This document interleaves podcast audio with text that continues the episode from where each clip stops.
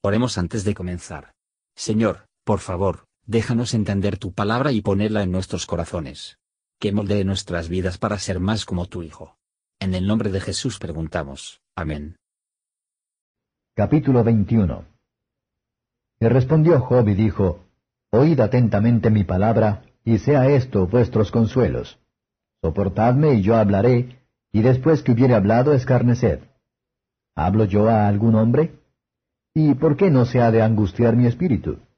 Miradme y espantaos, y poned la mano sobre la boca.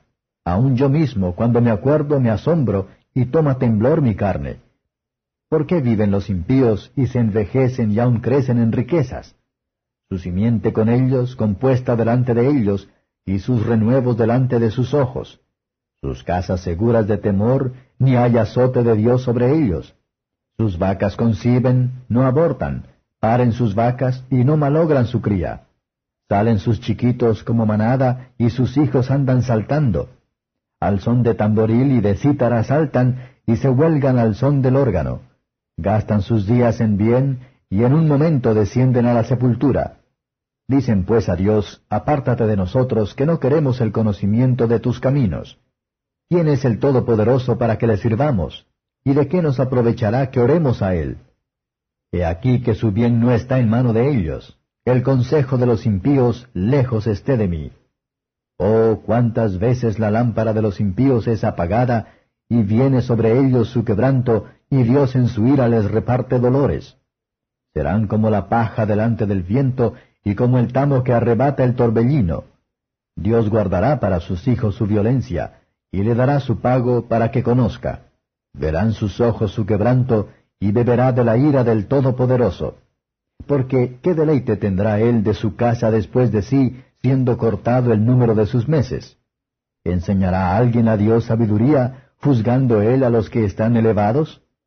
Este morirá en el vigor de su hermosura, todo quieto y pacífico. Sus colodras están llenas de leche y sus huesos serán regados de tuétano.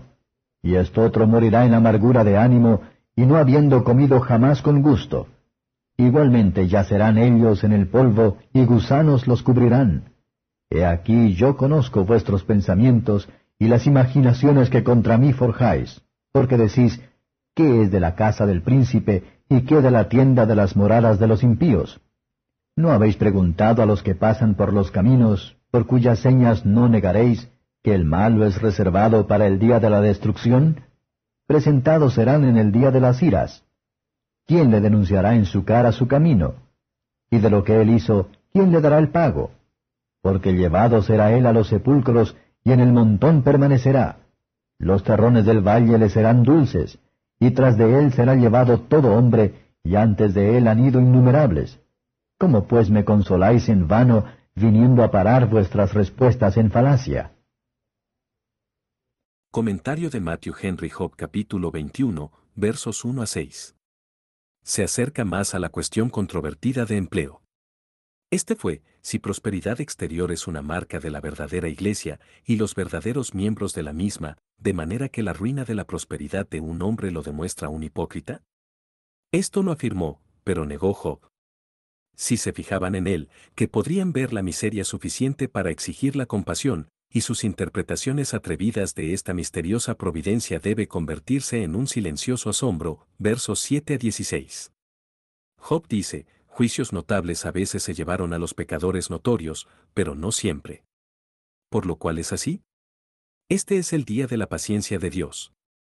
Y, de alguna manera u otra, se hace uso de la prosperidad de los impíos para servir a sus propios consejos, mientras que ello se madura a la ruina, pero la principal razón es porque él hará que parezca que hay otro mundo. Estos pecadores prósperos hacer que la luz de Dios y de la religión, como si porque tienen mucho de este mundo, no tenían necesidad de mirar detrás de otro. Pero la religión no es una cosa vana. Si es así para nosotros, podemos dar gracias a nosotros mismos para descansar en la parte exterior de la misma. Muestra del Job de su locura, versos 17 a 26.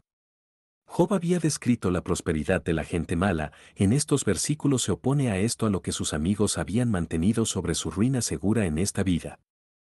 Él reconcilia esto con la santidad y la justicia de Dios.